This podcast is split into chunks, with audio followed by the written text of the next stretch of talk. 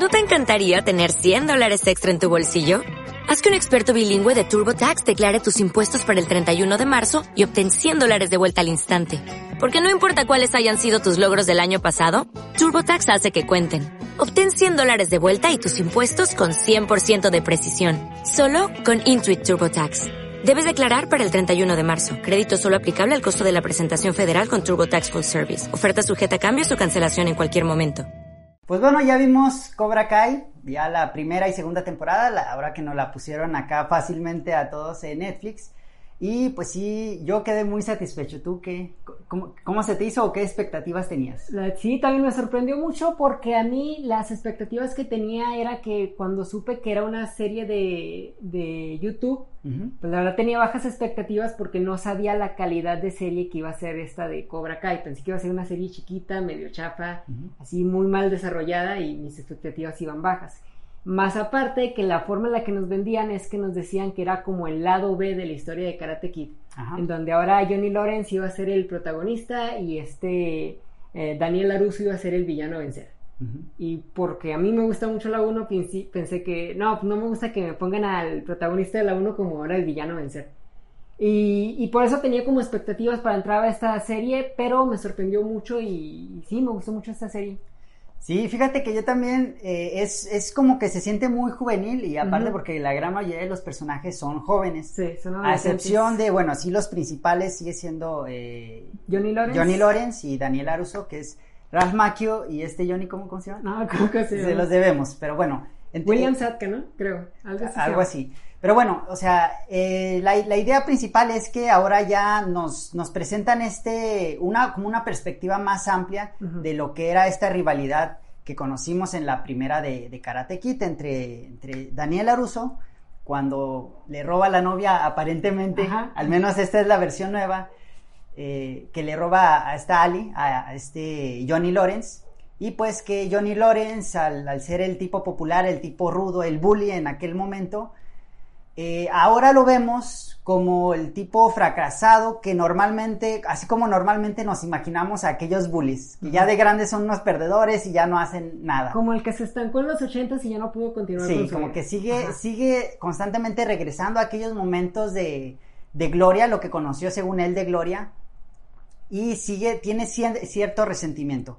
Pero aquí lo interesante de, del personaje de Lawrence, de, de Johnny Lawrence, que al menos es que en gran parte en donde nos enfocamos desde su punto de vista a ver toda la historia, es que conocemos como que es un sujeto de buen corazón, sí.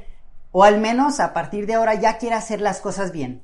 Entonces, sí, sí trata de... Pues, entras como que, a ver, bueno, ¿de qué se trata esto? Pero te aseguro que terminas encariñándote con, con, con Johnny sí. y con el nuevo Cobra Kai, el, el nuevo de Cobra Kai. Sí, fíjate, algo que me gustó mucho, que me sorprendió para bien, fue que la gente decía por memes y comentarios que fueron diciendo por, por las primeras temporadas que no, es que ahora odio a Daniel LaRusso y cosas sí. así. Pero no, yo siento que la forma en la que trataron a este personaje de Daniel LaRusso sigue siendo muy consistente uh -huh. y muy coherente con, por cómo era la personalidad del personaje principal en la primera película de Karate Kid.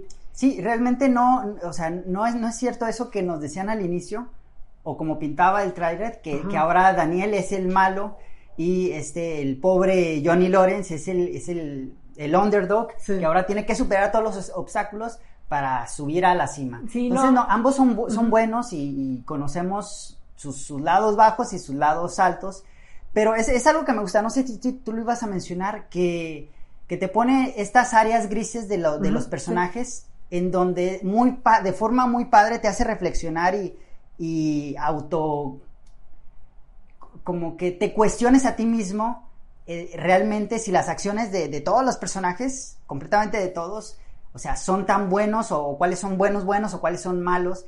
Y como que al menos a mí me quedó la impresión o esta reflexión de que pues en realidad todos somos en algún momento como que medio abusones y en algún momento como que sí tenemos buen corazón uh -huh. y eso sobrepasa los, los malos momentos. Sí, que es muy fácil que estando en una posición de ventaja pierdas el camino y comienzas a abusar sobre alguien más de Y no te das cuenta cuando te vas desviando del camino, ¿correcto? Sí, que es el tema que normalmente están tratando en esta serie, tanto con Johnny Lawrence como con Daniel LaRusso y todos sus discípulos. en momentos distintos de la serie, eh, alguno tiene la ventaja sobre otro y tienen que decidir si es el camino que tienen que seguir o si van a actuar mejor que, que sus maestros. Este, y eso es lo que me gusta de esta serie, el hecho que tú dijiste que te está cuestionando y constantemente cambiando de bandos, creo que funciona muy bien para aumentar el drama y hacer los conflictos más interesantes dentro de la serie. Ahora, aquí yo te tengo una pregunta interesante para ti. Y bueno, para los que nos están viendo, ¿cuál, ¿cuál crees que es superior ahora ya que tenemos al menos estas dos primeras temporadas? ¿Todo lo que es Cobra Kai o la de Karate Kid, la 1, porque la 2 y la 3 como que fueron hay secuelas forzadas, estándares, genéricas que no, que no funcionaron ni traían ese mismo, mismo espíritu. Entonces, quedémonos con la, con la historia original, que de todas formas es de donde hacemos secuela a esta de, de Cobra Kai. ¿Cuál crees que es superior? ¿Cuál te gusta más? O... Eh, bueno, ahorita como tengo muy fresco el hype de la de esta de Cobra Kai, yo digo que las tendría en empate, habrá que ver con, mayor tiempo si el, volver, el volverla a visitar sigue teniendo el mismo nivel de emoción y el mismo nivel de... Sí, o sea, el mismo nivel de emoción que me generó esta primera vez. O a lo mejor ya se siente más sencillo, ¿no? O sea, a lo mejor ya se siente... pierde el chiste. Pierde el chiste. Y la 1 es una película que pues me tocó ver desde que era chico. De hecho, ni siquiera me acuerdo cuándo fue la primera vez que la vi porque así de chico la, la vi. Y es una película que constantemente hemos estado revisitando y cada vez que la veo me sigue gustando igual. Sí, y, justamente creo que, bueno, ahí va también conmigo, creo que ahorita vengo muy como que encariñado de estos personajes nuevos que vimos en, en Cobra Kai. Y, y, algo muy padre que tiene, que a lo mejor es eh, en lo que es superior a la, a la 1 de Karate Kid de los 80, es que en esta de Cobra Kai como que se enfocan y, pulen bastante bien o al menos da la apariencia de que, de que ponen realmente gran variedad de conflictos en cada episodio. Entonces hace muy, muy disfrutable y muy entretenida. Y como mencionábamos hace rato, o sea, te cuestionan ciertas, ciertas situaciones. Ah, caray, bueno, ¿cuál es lo correcto o qué, o, de, de, qué bando es, es el menos peor o el, o el más bueno?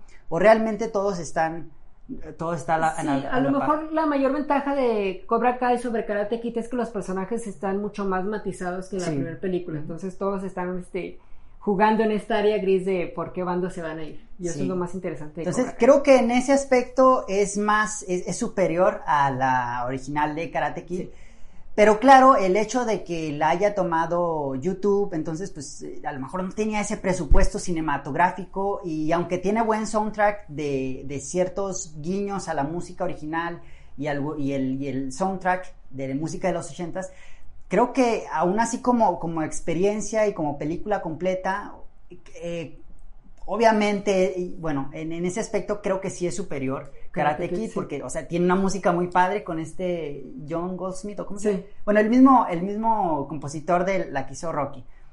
Pero sí tiene un score muy padre y aparte tiene muchas canciones de los ochentas y, todo este arco completo, porque aquí en esta de, Cobra Kai, pues obviamente todavía no conocemos el desenlace, entonces creo que cinematográficamente, pues sí sigue siendo más rica y más disfrutable, más padre Karate, Kid. Pero esta este, como les digo, o sea, los, ese aspecto de crear conflicto está, está muy padre. Que ahí aprovechando que estamos hablando de la 1, pues también invitarlos a que si no han visto recientemente la 1 de Karate Kid, ah, eh, vuelvan a verla. Creo que está en HBO Go, ¿no? Ahí fue donde la vimos última vez. Sí, sí está en HBO Go. Eh, porque, bueno, no, sé si a ti te pasa con los que tú platicas de, de, cine y que a veces recomendamos películas o que les decimos, a ver, no, hay que regresar a, volver a ver estas películas como que nada más porque las vieron en primaria hace 10, 15 años, como que ya no, automáticamente ya no, ya no les asignan el mismo peso y las menosprecian. Cuando ciertas películas como esta de Karate Kid, la original de los 80s, pues sigue siendo una película muy, muy pulidita, muy redonda, muy consistente y que ha aguantado la, la prueba del tiempo. No es, no les estamos diciendo que, que Karate Kid no, perdón, voy a, voy a, corregir eso. Lo, que les, cuando, por ejemplo, yo les digo a alguien que vean una película ya pasada, este, como que ya no le asignan el mismo valor a cuando es una película más reciente. Entonces automáticamente siente como que, ah, ya va a estar aburrida o no sé. La huevita. Sí, o como la vieron chiquitos, dicen, pues a lo mejor era para muy, ya, ya ahorita no va a estar cool. Entonces se quedan con esa idea. Y lo que al menos tratamos de aquí inculcar en la cosa del cine es que vayamos a revisitar estos clásicos o al menos estos que, que sí les estamos dando referencias fuertes de que son dignas de ser revisadas y que han pasado la prueba del tiempo. No, y estamos conscientes que hay películas ya viejas que hay que ver con cierta perspectiva de que por el año que se hicieron a lo mejor ya no son tan vigentes o ya no se sienten tan padres verlas ahora. Pero en este caso, películas como Karate Kid, eh, a lo mejor Rocky, esto es una referencia a Rocky porque es el mismo son los mismos creadores. Eh, este tipo de películas eh, siguen estando vigentes y, en el tiempo que las veas siguen siendo muy buenas películas. Entonces vale la pena visitar este tipo de películas de los 80s y de los 70s que, que siguen siendo siguen, están, siguen estando buenas e incluso mucho mejor elaboradas que muchas cosas raras que hemos estado viendo. Por ejemplo, no quiero decir aquí el nombre, pero Mulan. No lo he visto, no lo he visto, pero yo, yo apostaría a que, a que no está mejor que muchas películas de los ochentas o películas ya, ya pasadas. Entonces, ya dejando de tirar el hate a, Mulan. y a los live action, eh, no sé si quieras concluir con algo o no, este cerramos, aviéntense a ver la de Cobra Kai en Karate Kid, es una serie muy disfrutable, también muy fácil de maratonear. Yo este, bueno, nosotros la vimos en un fin de semana porque pues no podíamos dejar de verla. Entonces, no se van a arrepentir y pónganse a ver Cobra Kai.